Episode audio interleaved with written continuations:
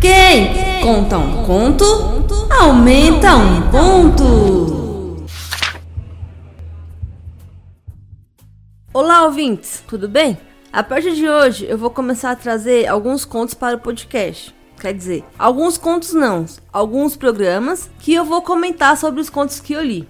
Com essas leituras, eu tenho a intenção de ampliar as opções, porque muitas vezes, devido à correria do dia a dia, a gente não consegue parar para sentar e ler um livro. Então, contos são opções de leituras que são mais rápidas, o que faz com que, com o tempo, a gente vá aperfeiçoando o nosso hábito de leitura. E com isso, a gente vai conseguir ler pelo menos um por semana. Dessa forma, futuramente, isso com certeza vai impactar no nosso hábito de leitura. Como, por exemplo, ele pode trazer maior facilidade de interpretação de textos, mais rapidez na leitura, vai desenvolver o nosso pensamento crítico, vai despertar nossa imaginação por meio da ludicidade da história, vai ampliar o nosso vocabulário e outros diversos bons motivos para ler, seja conto, seja livro, seja crônica, novelas, seja lá o que for. Com certeza, o hábito da leitura ele traz muitos pontos positivos para nossa vida. Então vamos ao conto. O conto de hoje é A Sombra, de 1847, e ele tem 13 páginas do escritor Hans Christian Andersen. O Andersen, ele ficou muito conhecido por escrever muita coisa existente na literatura infantil, muitos contos de fadas. A versão que eu li, ela está no livro Contos Fantásticos do século XIX, escolhidos por Ítalo Calvino, da editora Companhia das Letras. Eu vou começar então fazendo uma breve descrição da história, mas eu não vou revelar pontos importantes do conto, para que você se sinta com vontade de ler. Vamos lá. Um sábio das terras frias decidiu ir morar num lugar onde as terras eram quentes, mas tão quentes que durante o dia não via ninguém pelas ruas. Triste ele ficou, pois ao mudar, pensou que poderia perambular por aqui e por acolá dia e noite, a hora que ele quisesse. Mas devido ao calor excessivo, os moradores só conseguiam se movimentar pelas ruas quando as estrelas surgiam. E aí é nesse momento que fica aquele clima ameno, climinha mais fresco, e para quem estava dentro das casas, era possível ver as sombras que apareciam devido às luzes de vela que eram acesas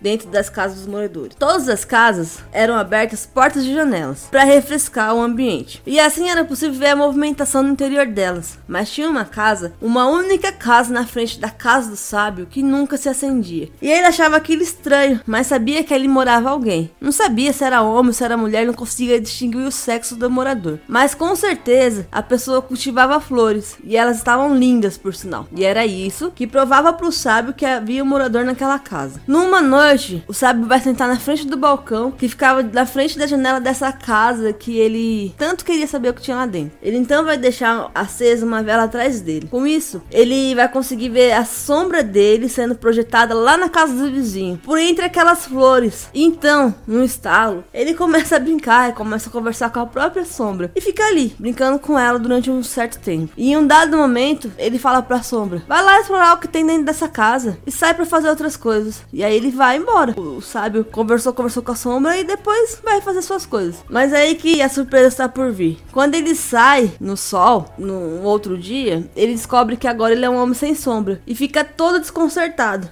pensando em como vai fazer para conseguir sua sombra de volta. Mas aí passa algum tempo e uma nova sombra começa a nascer. O sábio então retorna para sua casa antiga, nas terras frias, e um belo dia ele tá na sua casa ocupado e ouve alguém bater na porta. E lá de onde ele tá, ele grita: "Pode entrar!". Mas a pessoa que bateu parece que não escutou o sábio. Então, o sábio vai até a porta, chegando lá, ele dá de cara com alguém que ele nunca tinha visto antes. E logo a pessoa se apresenta: "Ei, você não lembra de mim?" Pois é, eu sou a sua sombra. E eu sabia que você não ia me reconhecer. O sábio passa a conversar com a antiga sombra. E a sombra, por sua vez, vai narrar suas diversas aventuras. Como se tornou um homem. E logo ela vai embora. Mais um dia ela vai voltar. E anos depois, com novas experiências, e os dois mudaram. Porque muita coisa aconteceu. Eles amadureceram e passaram a ver o mundo e as coisas de forma diferente. O sábio, ele já não era visto como antes. Tudo que ele falava e escrevia não tinha tanto valor para a sociedade na qual ele estava enquadrado, ali onde ele vivia. As pessoas estavam deixando de acreditar naquilo que ele pregava. Mas aí a sombra sombra percebe que o sábio já não tá daquele jeito muito legal, ela pega e faz um convite interessante, que poderia ter mudado o rumo das coisas. Se de repente ele aceitasse, sei lá, o fim poderia ser diferente. Tempos depois, o sábio viria a ficar doente, e mais uma vez a sombra vai visitar. O sábio dessa vez aceita a proposta da sombra, que é viajar com ela. Mas eles vão viajar com os papéis trocados. O sábio vai como sombra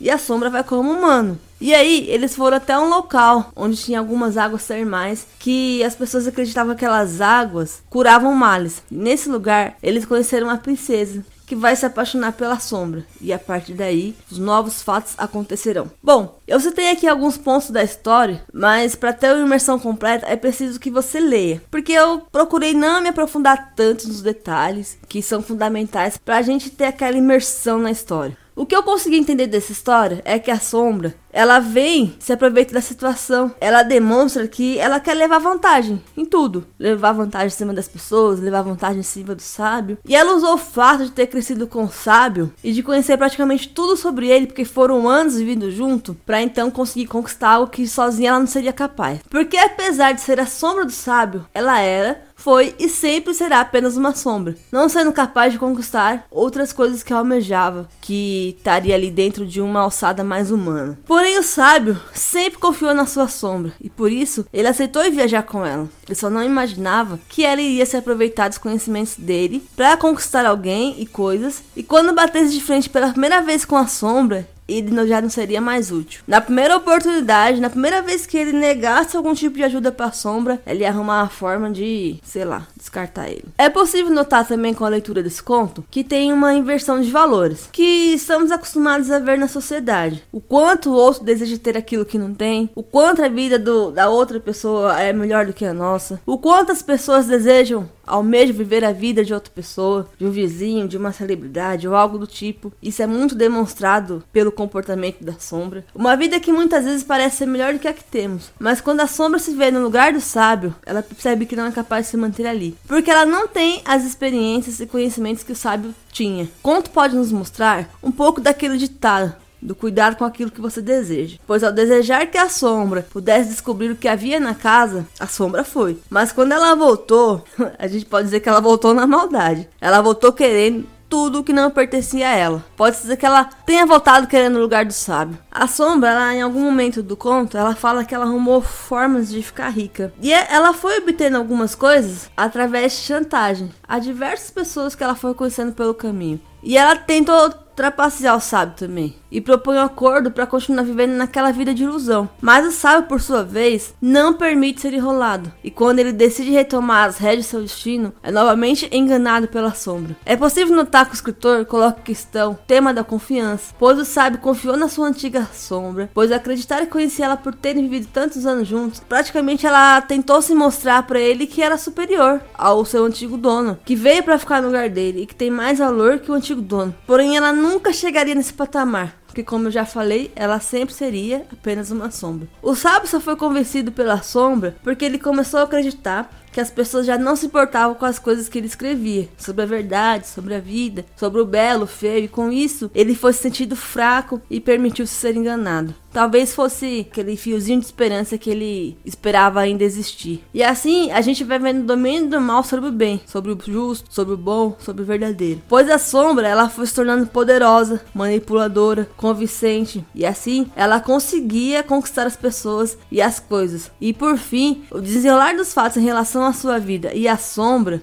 se dá devido ao fato do sábio saber mais do que deveria e dessa forma a sombra se sentia ameaçada. Quer dizer que um segredo, talvez ele nunca seja um segredo se ele tá além de, do conhecimento de uma pessoa só. A sombra tinha um segredo que o sábio conhecia, então isso era uma pra ela uma ameaça. O conto ele tem uma leitura fácil, mas ao terminar a leitura faz a gente pensar em qual seria o significado dessa história não tá muito claro, assim. Você precisa, de fato, ficar pensando sobre o significado e a moral da história. Vale a pena a leitura, pois no decorrer da história, os fatos e diálogos que acontecem são bem interessantes, porque desperta a nossa curiosidade em saber o que vai acontecer com a sombra e com o sábio. Mas eu não achei que foi uma leitura simples para tentar falar sobre a moral da história, assim. Não foi a leitura que eu li e logo de cara eu consegui pegar muitas coisas do que eu comentei aqui. Eu precisei dar uma pesquisada, precisei reler. Acredito que o conto, ele deve refletir muito sobre o período que foi escrito. E a interpretação do conto, com certeza, ela vai variar dependendo de quem eu ler. Então, eu fico aqui deixando essas minhas poucas impressões. Espero que tenha contribuído de alguma forma e que eu estimule você a ler o conto para que tenha experiência de entender a história completa. Eu vou ficando por aqui e espero você no próximo episódio. Até a próxima!